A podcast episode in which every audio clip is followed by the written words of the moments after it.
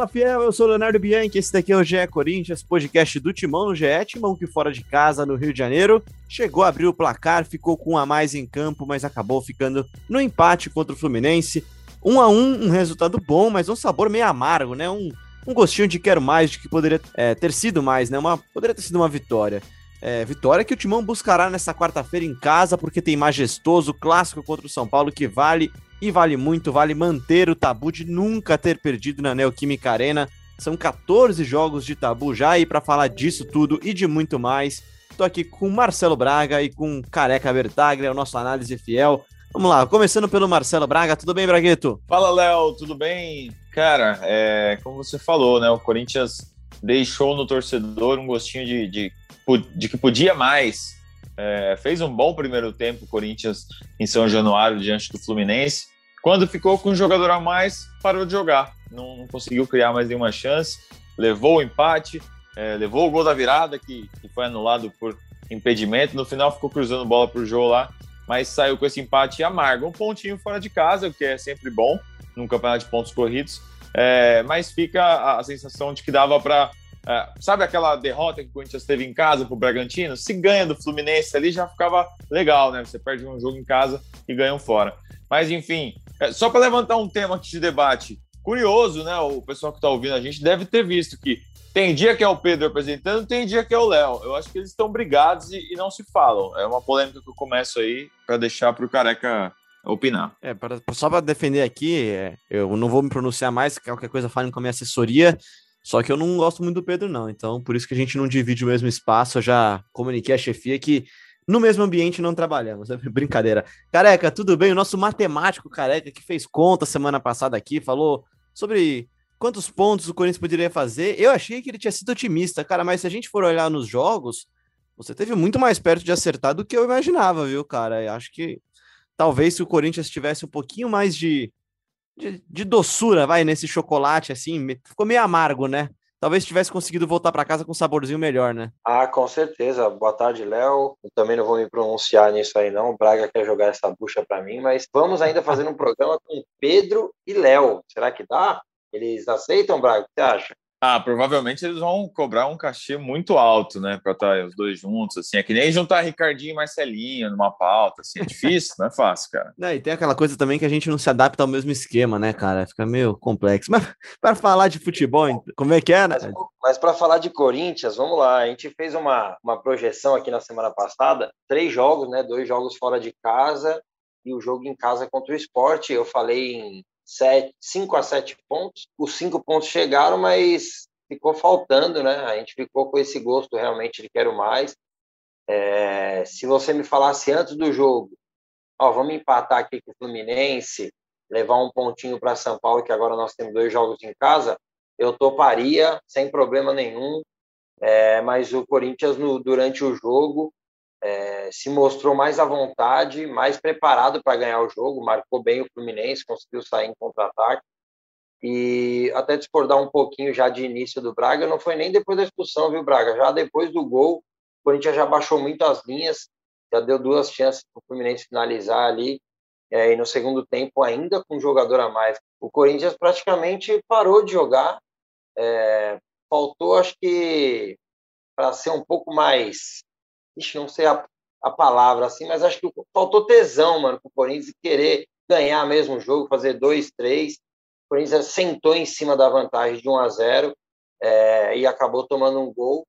E como eu disse, seria bom antes do jogo, mas com a, o jogo mostrou, acabou deixando dois pontos no Rio de Janeiro. Pois é, Marcelo Braga. E aí, para te colocar no papo, né? Fica esse copo meio cheio e meio vazio, né? Porque você perde uma chance de vencer um jogo que é difícil, que era Quanto ao adversário, que como você disse na sua análise, né, é um adversário que está nas oitavas de final da Libertadores, só que também tem a parte meio cheia, né, cara, que acho que você destacou bem. É, é, é um time que, que mostra que pode ter de onde tirar, né?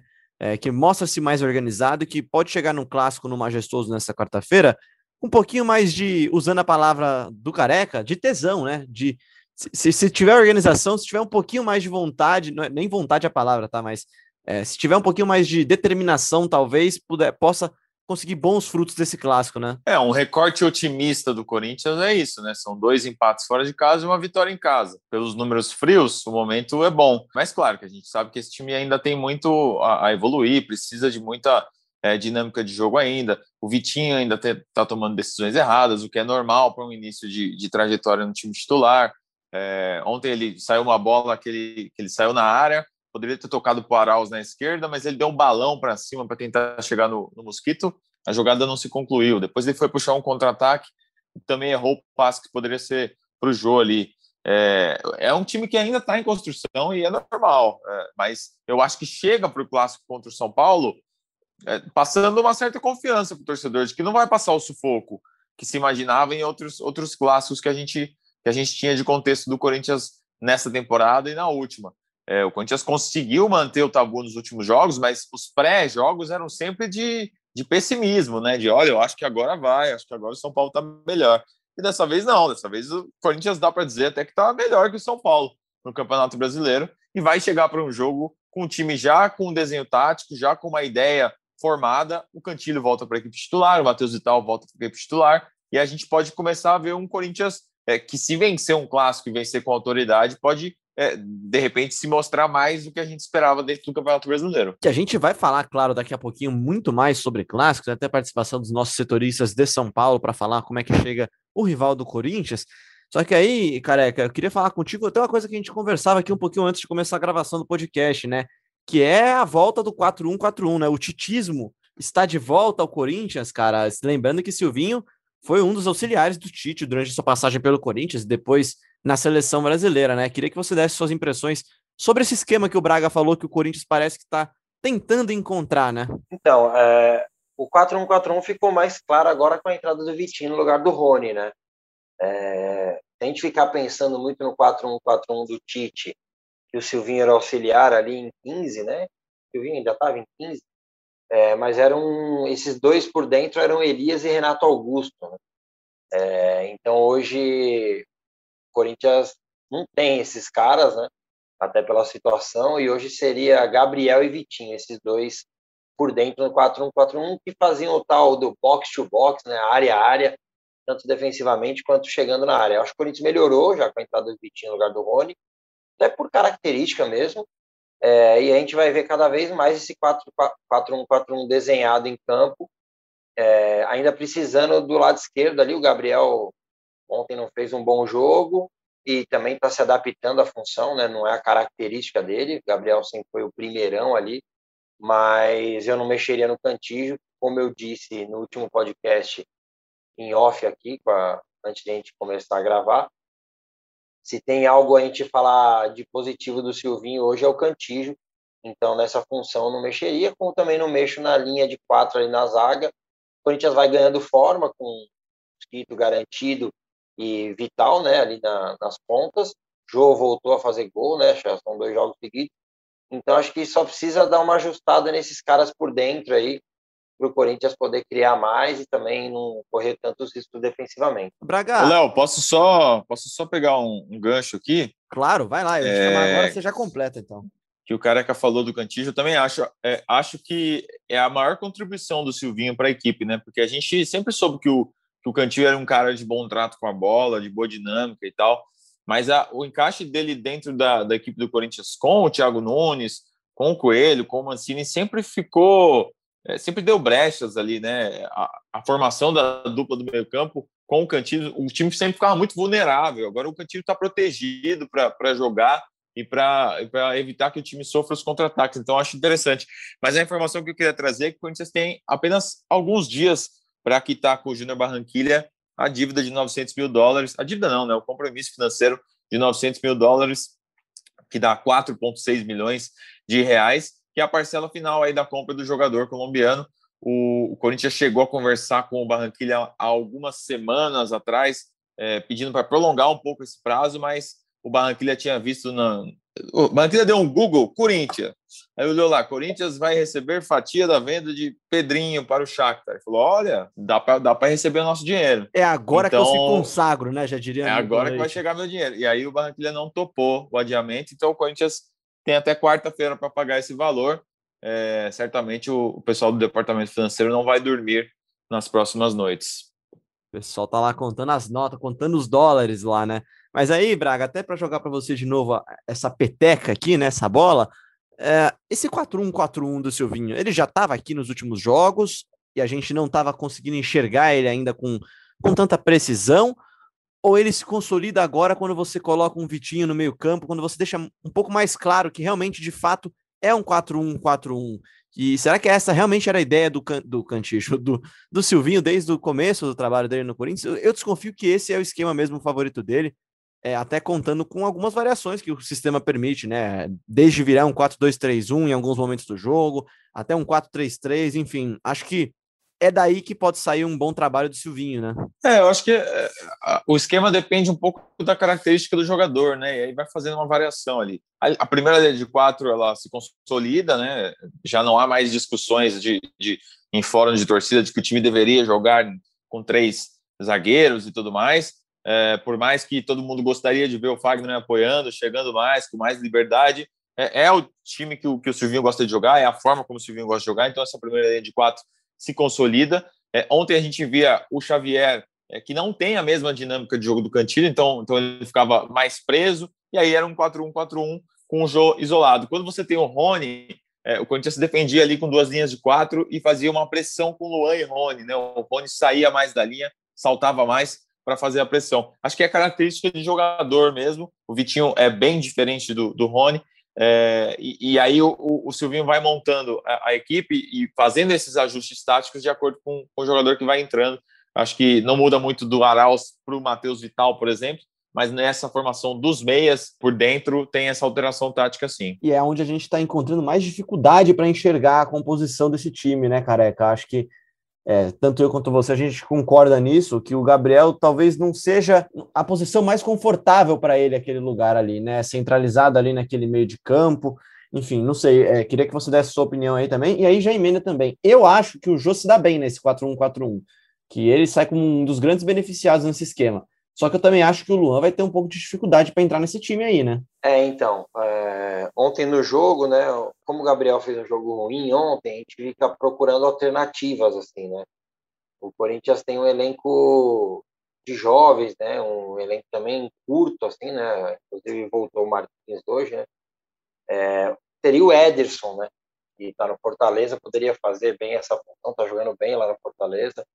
É, mas assim, eu não consigo pensar no elenco. Pensei em Fábio Santos ali, sei lá, é, mas é difícil, realmente é difícil encontrar. E o Luan, eu não consigo ver ele no 4-1-4-1 é, entre os 11. Acho que ele pode, em vários jogos, não ser abandonado, como ele já foi uma época no Corinthians, que ele praticamente nem entrava em alguns jogos. Mas acho que dependendo do adversário, dependendo do, de como está o jogo, ele pode entrar no lugar do Vitinho, o Gabriel dá um passinho atrás, fechava no 4-2-3-1 e o Luan na frente se aproximando do jogo. É, acho que nessa função ele conseguiria jogar, mas no 4-1-4-1 acho difícil. Acho difícil arrumar um espaço para o Luan. É, eu não gosto de falar muito de dinheiro, mas é um jogador muito caro, né? um jogador que tem um alto salário, mas que nesse desenho tático eu não consigo ver muita função para o Luan, não. Ele não acabou não funcionando de falso 9, Daí entra no que você perguntou também, o Jô tem apresentado melhoras, né? É, não só com os gols, mas participando mais do jogo, conseguindo segurar a bola, fazer pivô, até as famosas casquinhas, ontem ele ganhou algumas, né? E tem sido importante, então acho que vai merece uma sequência.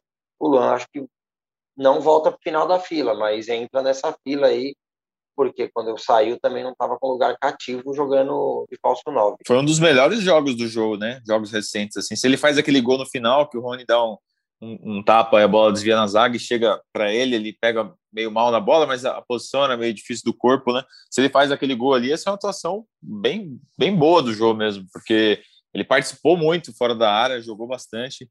Acho que é, é legal ver, ver o, o reaparecendo.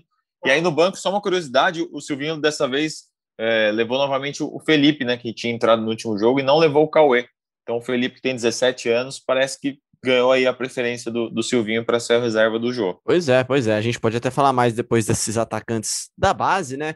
Mas acho que o Jô tá bem, inclusive ajuda muito o próprio Mosquito, né? Os próprios alas do Corinthians que tem que tem um cara que segura um pouco mais a bola lá no ataque, né, Braga? Que consegue segurar um pouco o jogo até chegar ao resto do time, né? E aí que eu acho que eu sinto falta do Gabriel pisar mais na área com mais qualidade, né? O Careca citava aqui antes da gravação, os dois meias ali no, no, no 4-1-4-1 do Tite, né? Quem que eram, Careca? Tá com saudades? Pô, Renato Augusto, Renato Augusto e Elias por dentro, Malcom de um lado, Jadson do outro e Wagner Love. O, hoje o Corinthians até tem esse desenho parecido, né? É, só que é lados opostos, né? O cara que era de profundidade era o Malcom pelo lado esquerdo, hoje é o Mosquito pelo lado direito, e no time de 2015 era o Jadson que circulava por dentro até para liberar Meia, o né? corredor né? é, e liberar e vinha jogar por dentro ajudar na criação junto com o Renato Augusto e, e Elias que deitaram e rolaram naquele segundo turno de 2015 hoje quem faz essa função seria o Vital é, a gente cobrou bastante aqui, né, no, no, último podcast, depois do jogo contra o esporte, em que o primeiro tempo inteiro do Corinthians é pelo lado direito com o Mosquito, mas o gol acaba saindo no momento que o Vital sai um pouco daquela linha, ele estava colado na linha, né, e ele vem trabalhar um pouco mais por dentro, ele um pouco antes é, joga ali pelo lado direito, e na hora do gol, quem dá o passe para o Mosquito levar a bola para o fundo e cruzar para o Maidana fazer o gol contra é o próprio Vital. Então, eu acho que assim, os dois por ter, por ser bem leves tal, é, e o Vital principalmente por ter essa característica de circular por dentro, como ele já jogou no Vasco, eu acho que tem muitos momentos que ele pode vir por dentro também para ajudar na criação, já que hoje você não tem Elias e Renato Augusto, e hoje você tem Gabriel e Vitinho. É, a diferença é muito grande, né? Não só em qualidade, mas característica mesmo. Exatamente. E aí, e aí por isso que a gente está encontrando essa dificuldade de encaixar, por exemplo, o Luan, né, Braga? Mas acho que assim, esse esquema de fato tem favorecido algumas peças importantes no ano do Corinthians, é o caso do Mosquito, é, com certeza liberando um pouquinho mais o Fagner também, né? A gente viu um Piton que voltou ao time titular e acho que voltou ao time titular na partida desse domingo e acho que pode também ganhar mais minutos e voltar a ter protagonismo no Corinthians. Enfim, comenta um pouquinho aí sobre esse encaixe das peças do Corinthians nesse novo esquema do, do Silvinho? É, eu acho que a briga está um pouco nesses nomes mesmo, né? O Luan desfalcou a equipe nos últimos três jogos, nessa segunda-feira ele treinou, mas ainda não há garantia de que ele deva voltar na quarta-feira, vai depender das avaliações que a comissão técnica vai fazer, é, dele não sentir mais dores, enfim. É, mas pode ser uma opção, de repente, por banco de reservas para esse jogo contra o São Paulo. Lembrando que o Luan fez um dos gols, né, do último confronto Corinthians São Paulo, no empate por 2 a 2 no Paulistão, ele fez aquele golaço de fora da área, e o Corinthians tem essas opções. Agora ganha o Marquinhos, né? Como o Careca já chegou a falar, o Marquinhos voltou do esporte, o, o, o Silvinho disse que pode usar o jogador nas duas beiradas, tanto na direita quanto na esquerda, então é, pode ser um concorrente para o Mosquito, que pode até manter o Mosquito aceso aí por mais tempo, ou ser uma opção pelo lado esquerdo, já que o Matheus Vital, embora seja um dos melhores jogadores do time, um jogador é, em grande temporada, é, desde que voltou da lesão, ainda não conseguiu fazer um grande jogo, né? Então pode ser mais uma opção por lá.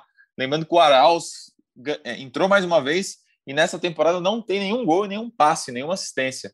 É um jogador que ainda está devendo bastante no Corinthians, né? É, carece de números, né? Como a gente costuma dizer aqui, né, Braga? Ele, apesar de ter até algumas atuações interessantes, acho que é um jogador que tem uma versatilidade, né, careca, muito boa também que pode atuar em diferentes funções, seja aberto, seja ali mais no, na meiuca mesmo, é um cara que carece um pouquinho de números, né? A gente sempre fala disso aqui e acho que, que eu sinto falta um pouco de um Arauz mais participativo, não só da, do, do todo, mas também individualmente, né? Então, o Arauz, é... eu acho que alguém precisa chegar nele e falar, amigo, onde você se sente mais confortável? Porque eu lembro do Arauz, quando ele chegou, é... a expectativa, falavam nele no Chile lá, que era o novo Vidal, e jogava ali de segundo, ele poderia jogar nessa linha aí que eu falei de três, só que eu vejo ele muito magrinho, muito tímido e às vezes meio afoito, assim. Nossa, ontem me deu. Eu tava desesperado no começo do segundo tempo, falei, Silvinho do céu, tira logo o Arauz, porque ele já Aliás, gente, novidade, a gente vai instalar uma GoPro, uma câmerazinha robô ali escondida na casa do careca para a gente poder acompanhar em tempo real as reações dele também. Vai ser a voz e a imagem da torcida daqui a pouco, né? Eu tava desesperado, ele deu duas trombadas com o Nino ali, eu falei, ah, não, só volta o juiz interpretar e dar um amarelo nele, porque ele participou pouco do jogo, acho que o melhor momento dele foi sem a bola, que o Braga falou lá no começo, que o Vitinho, ele estava sozinho, o Vitinho não rolou para ele ali num contra-ataque 4 contra 2. O Arauz participa pouco do jogo, sei lá, eu, eu, tinha que entender dele onde ele se sente mais confortável e brigar pela posição ali. Ele já jogou de segundo volante no Corinthians, né? Inclusive um dos jogos que ele estava indo bem e acabou sendo expulso contra o São Paulo, um jogo na arena. É, ele já jogou aberto de um lado, aberto do outro, já jogou ali sem centroavante, só que não ele de falso 9, né, nos dois jogos contra o Ancaio e River Plate do Paraguai lá, ele jogou por dentro ali, é, trocando de posição com o Adson. Então precisa, a gente precisa entender onde o Aral se sente melhor e onde ele pode ser mais útil para o time. Ontem ele praticamente não pegou na bola, achei que foi mal assim. É, e precisa aparecer, né? Precisa aparecer, porque se, se ele não jogar agora e o Corinthians tá, não fez nenhuma contratação no ano, pô, ele não vai jogar nunca mais. Pois é, pois é. Não, é realmente um caso curioso. Quem não tá decepcionando, né, Marcelo? Só, só, só para. Vai tá lá. suspenso, né? Ele tá, tá suspenso para esses clássicos contra o São Paulo, não é opção. Levou o terceiro cartão amarelo, tá suspenso, tá fora do, do majestoso. E já emenda você então, Bragueto, é, porque se tem alguém que não tá decepcionando, e acho que inclusive tem caído cada vez mais nas graças da torcida, é o Gustavo Mosquito, né, cara? É responsável nada mais, nada menos do que 83% dos gols da era Silvinho, né? Ô, Léo, me marcaram aqui no Twitter, no post que, que eu fiz quando o, o Mosquito voltou ao Corinthians no ano passado. É, vou ler alguns dos comentários. O que, que você acha? O que, que você acha ah, que a galera tava empolgada? Que perigo, hein? Eu quero só ver. Lê aí, vai. É, Vê se tem um análise underline fiel ali no, nos comentários. No é no Twitter, Braga? É no Twitter. Nossa, no Twitter, meu Deus do céu. Vamos falar que ele é o pior jogador do mundo e alguns vão falar que ele era o novo Messi. é, eu quero, eu quero Olha aqui, que... vamos lá. lá. Dia 13 de agosto de 2020. Publiquei aqui, ó. Corinthians pede ao Paraná o retorno de Gustavo Mosquito. Primeiro comentário. Agora vai! É, aqui, o cara vai jogar tanta bola aqui que o mosqueteiro vai deixar de ser o mascote oficial e vai virar o mosquiteiro. é aqui outro. Agora sim.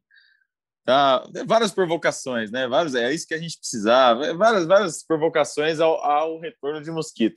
Um ano depois, Mosquito é o grande jogador do Corinthians, né? Sofreu os últimos quatro pênaltis que o Corinthians teve na temporada, todos foram com o Mosquito. É, participou de cinco dos seis gols marcados na era Silvinho. É, foram duas assistências, dois pênaltis sofridos, aquele gol contra do Iago, é, Iago Maidana, né, diante do esporte. Ainda teve um gol anulado. Então, é um jogador que está numa fase maravilhosa e o Corinthians é, acerta em potencializar esse jogo dele, né? A bola sempre vai para o Mosquito, é sempre a válvula de escape. Acho que é, tem que aproveitar mesmo a boa fase do jogador. Só acho que tem que criar uma outra alternativa, tem que jogar um pouco pelo outro lado também, é, colocar mais jogo para o Matheus Vital. Mas é um momento maravilhoso e o Corinthians precisa aproveitar enquanto o Mosquito está em terras brasileiras, né? Porque logo mais deve ir embora e, e, fazer o caixa corintiano feliz. Rapaz, mas, mas também não tem a notícia boa também, o Marcelo Braga. Tá louco? Deixa o nosso mosquitinho voando por aqui, cara. Vai lá, careca. Tá, você também não quer perder o mosquito. Agora que ele começou a. Você se acostumou com o zumbido dele no seu ouvido, né, cara? É isso, sai gol, já manda no grupo. Zzz, já manda assim, já. já virou. E o Braga uma hora falou que ele tá iluminado, ele seria um vagalume, o um mosquito, então? gostei, gostei. Gostei dessa. Do que você pensa.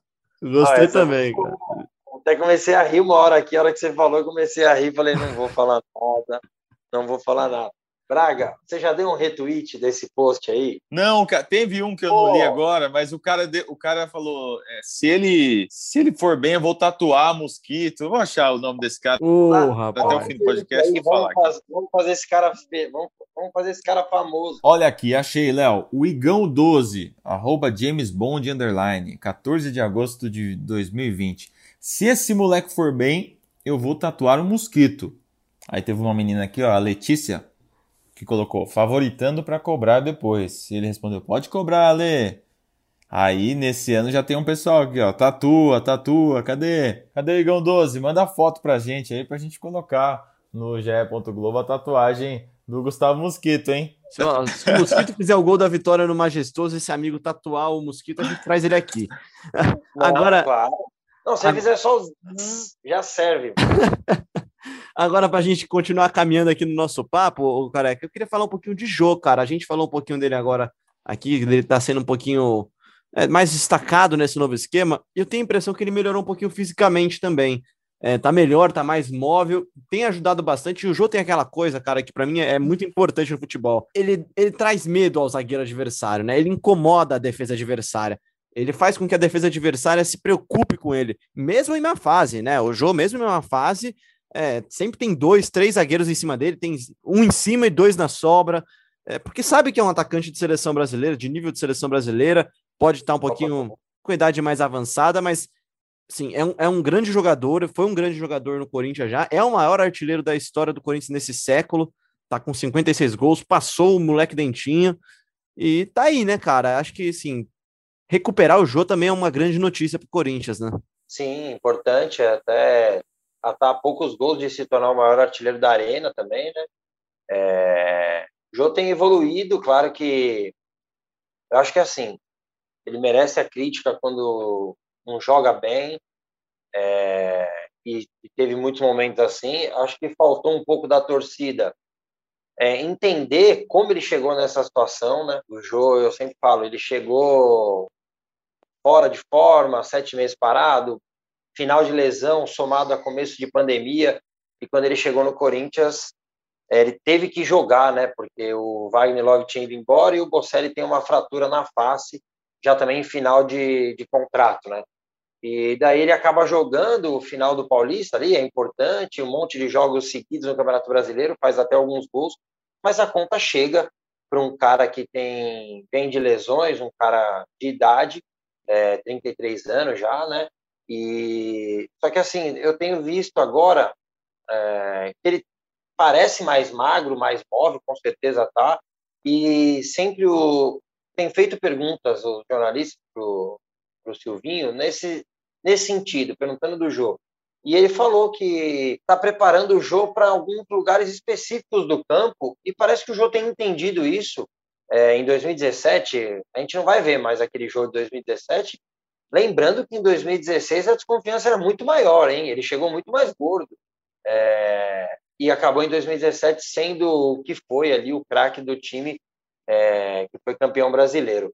Então acho que o Jô hoje, em outra função ali mais perto da área, tal, é, fazendo pivô, segurando a bola e sendo referência para o mosquito pode ser muito importante e o fundamental, assim, concordo 100% com o que você falou, Léo, ele pode estar tá mal, só que o zagueiro vai falar, pô, se eu deixar esse cara aqui sozinho, ele não vai ter tranquilidade, o zagueiro, porque ele sabe que se ele der meio mole, o jogo pode achar um passe de qualidade ou fazer o gol.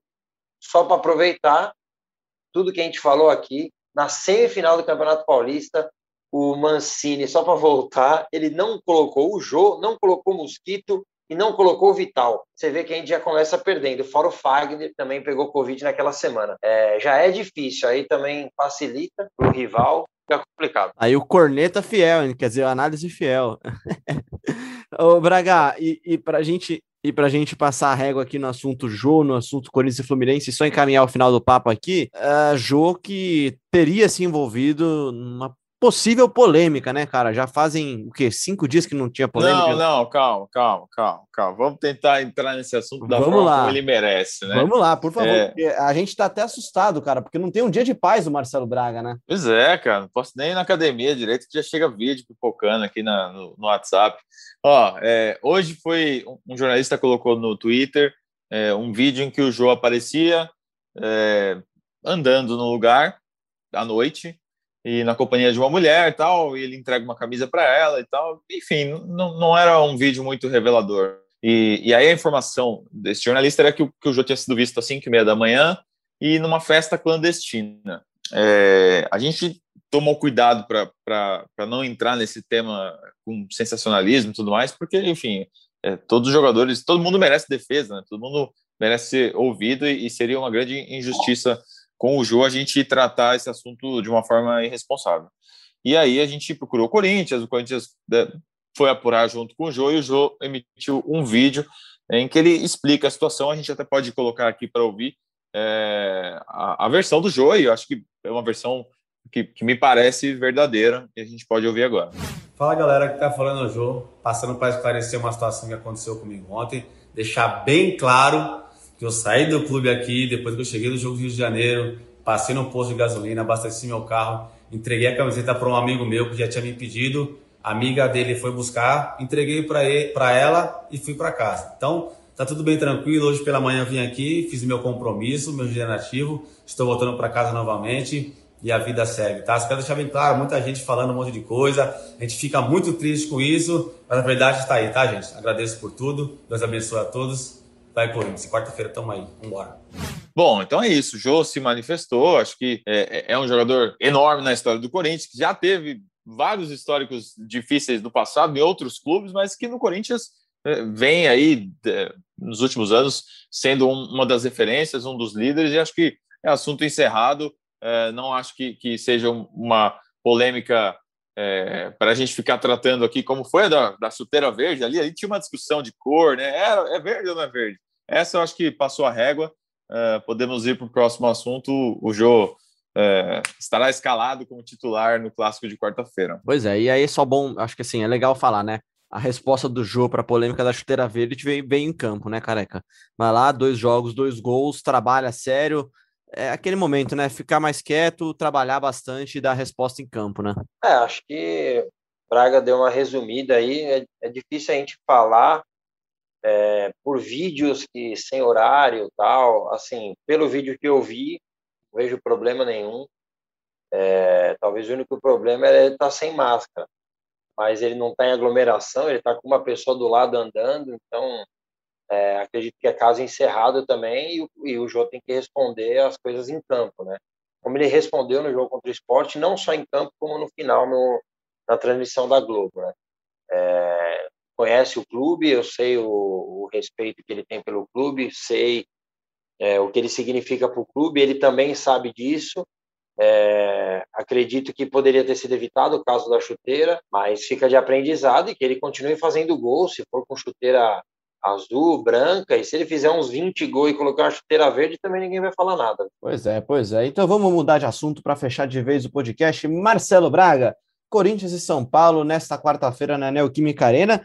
E um senhor tabu para se defender, né, cara? Acho que essa é uma das coisas que mais empolga o torcedor nas últimas, nas últimas temporadas, acho que dá para dizer, né? Exatamente. 15 encontro de Corinthians e São Paulo na Neoquímica Arena. Uh, são 10 vitórias do Corinthians, 4 empates. Amanhã a gente vai dar aí uma matéria resumida mostrando todos os jogadores que já participaram desses confrontos. São mais de 70 do Corinthians, são quase 90 do São Paulo. É, é um tabu que a gente a gente já teve essa discussão hum, há alguns meses atrás, né? O Cassus chegou a dizer que pô, esse tabu não pode ser uma pressão para o Corinthians, tem que ser uma pressão para o São Paulo. Mas tem isso, né? O Corinthians entra em campo com uma necessidade de ganhar, com necessidade de, de manter essa escrita, de não é permitir que o São Paulo vença dentro do seu estádio. Então, é, por mais que seja uma pressão para o São Paulo, é também para quem tem o, o tabu favorável, né? E é mais um jogo em que é, a gente sempre vê os jogadores correm mais, é, se aplicam mais, tem mais vontade, tem mais o tesão que o Careca falou, porque é clássico, é jogo enorme e, e é difícil é, ter um jogo desse, desse tamanho em temperatura baixa, né, em temperatura amena. Geralmente é jogo para muita intensidade, é, mais é, disputa do que técnica, e acho que é isso que a gente vai ver na próxima quarta-feira, até pela fase do São Paulo. Né? O São Paulo também vem numa fase ruim, não vem jogando um futebol muito bom, então acho que vai ser um jogo mais brigado do que jogado. Então, já que você falou da fase do São Paulo, Braga, deixa eu chamar aqui o José Edgar de Matos, nosso colega setorista do São Paulo aqui no GE, que fala exatamente sobre essa fase do São Paulo, sobre as últimas do tricolor paulista, rival do Corinthians, nessa quarta-feira. Fala, meus amigos do GE Corinthians. Aqui quem fala é José de Matos, setorista do São Paulo aqui no GE. E eu tô chegando aqui para contar as últimas do tricolor do Morumbi, do atual campeão paulista, que tem um clássico muito importante contra o Coringão neste meio de semana. O São Paulo chega para o clássico na Neoquímica Arena no pior momento da era Crespo e muito provavelmente sem o próprio Hernan Crespo no comando do time. Hernan Crespo foi diagnosticado no último sábado com Covid-19 e sequer esteve no banco de reservas no empate por 1 a 1 contra o Ceará, partida disputada no último domingo no estádio Castelão. Aliás, o empate lá no Nordeste, registrou o sétimo jogo do, do, São Paulo no Campeonato Brasileiro e o sétimo jogo sem vitória. O São Paulo ainda não venceu na competição e já ocupa um lugar na zona do rebaixamento. São quatro pontos só conquistados de 21 possíveis no torneio. Aliás, a fase do São Paulo é ruim no geral, porque são cinco partidas consecutivas sem vitória, que registra a pior marca da era Crespa, a pior marca desde a chegada do treinador argentino, que conseguiu a façanha de tirar o time da fila de quase nove anos sem títulos com o troféu do Campeonato Paulista. Porém, nem tudo é ruim neste momento para o São Paulo, já que a equipe vem contando com retornos importantes, inclusive no Ceará. Daniel Alves, Benítez já atuaram, assim como o volante Luan, com quem o, o clube tem quase 80% de aproveitamento dos pontos e deve figurar no time titular para o jogo deste meio de semana. O São Paulo né, tenta quebrar um longo tabu né, na Arena Corinthians, na Neoquímica Arena, já que o time nunca venceu o maior rival no seu estádio remodelado na sua nova casa e tenta a façanha justamente no pior momento da temporada. São Paulo treina nesta terça-feira no CCT da Barra Funda, onde o Juan auxiliar que comandou a equipe no Ceará, deve definir ou pelo menos ensaiar o time titular. Lembrando que o São Paulo não terá Miranda, ainda lesionado, assim como William, Luciano e muito provavelmente Gabriel Sara, que vem sendo analisado dia a dia de um trauma no pé esquerdo, mas ainda deve ficar fora do confronto na Neoquímica Arena. Grande abraço para vocês, meus amigos. Sempre uma satisfação participar do podcast é Corinthians. Abraço. O Careca, e aí o, o Zé fala aí, né, no áudio, que, que, a fase do São Paulo é a pior sob o comando do Crespo. Você é desses daí que acha que é melhor chegar em fase ruim no clássico? Como é que é essa daí, né, cara? Porque nas últimas vezes aqui a gente sempre tem falado, pô, o Corinthians chega arriscado, chega arriscado, chega arriscado. Agora que chega um pouquinho melhor, talvez, né? Um pouquinho mais estável, fica com mais medo ou fica mais confiante que, pô, vamos lá, vamos dar essa pecada então agora, né? Ah, para falar bem a verdade, contra o São Paulo, qualquer lugar eu tô sempre confiante. De verdade, tô sempre Gostamos confiante. assim, hein? Ah, os números dizem isso, né? Os números dizem isso, não é, não é loucura da minha cabeça. Te viu vários exemplos aí, Pacaembu, Morumbi, Itaquera. Hum, o Corinthians não tem tipo, não tem tido esse tipo de problema. E espero que continue assim. O Corinthians vem de, do, é, vem de é que é difícil falar bom resultado porque teve o lance do Fluminense, poderia ter ganho. Mas o Corinthians vem, vem a três jogos sem perder, né? É, somando pontos, dois jogos fora de casa, agora tem dois jogos em casa e tem que somar pontos. E seja contra o São Paulo, que ainda não venceu no campeonato, que não seja contra a gente. E que o Corinthians consiga fazer um bom jogo, o Corinthians vem evoluindo é, e esperamos que na quinta-feira a gente faça o um podcast aqui com uma vitória no, no clássico, e não seria novidade. Pois é, os últimos dois jogos, uma vitória com gol de Otero no Brasileirão, né? E o último jogo com um toque de crueldade, né? O Corinthians vencendo até os minutos finais e um pênalti infantil do João Vitor, que acabou culminando no gol de empate, a batida de pênalti do Luciano, aplicando a infalível lei do ex. Marcelo Braga, para fechar de vez então, hein?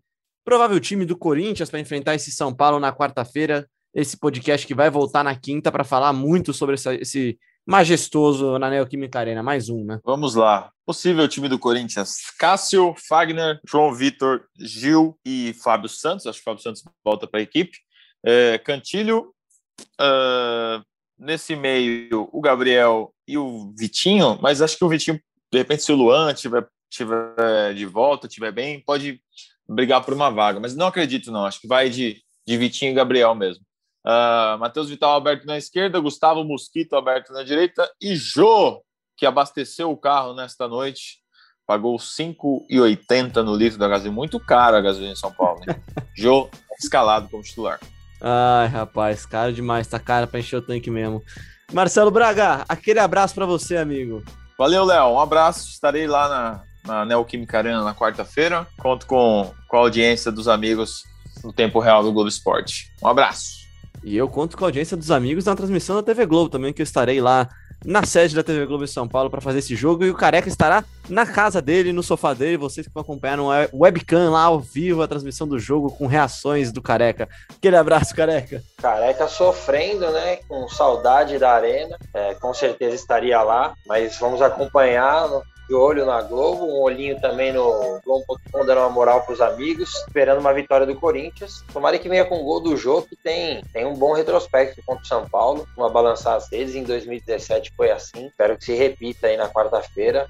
E daí todo mundo esquece da chuteira verde, do resort, do preço da gasolina e a gente abraça o jogo que é cria do terrão e vai ajudar muito, se Deus quiser. Vai, Corinthians, um abraço, até quinta-feira. Até quinta-feira, careca, até quinta-feira, Marcelo Braga, até quinta-feira a você também que nos ouviu até aqui no ge.globo podcast, também no Globoplay, no seu tocador favorito de podcasts. Eu sou Leonardo Bianchi, esse daqui é o Gé Corinthians, que volta agora na quinta-feira, claro, para falar tudo sobre Corinthians e São Paulo, São Paulo e Corinthians, clássico majestoso na Neoquímica Arena. Um grande abraço e até lá!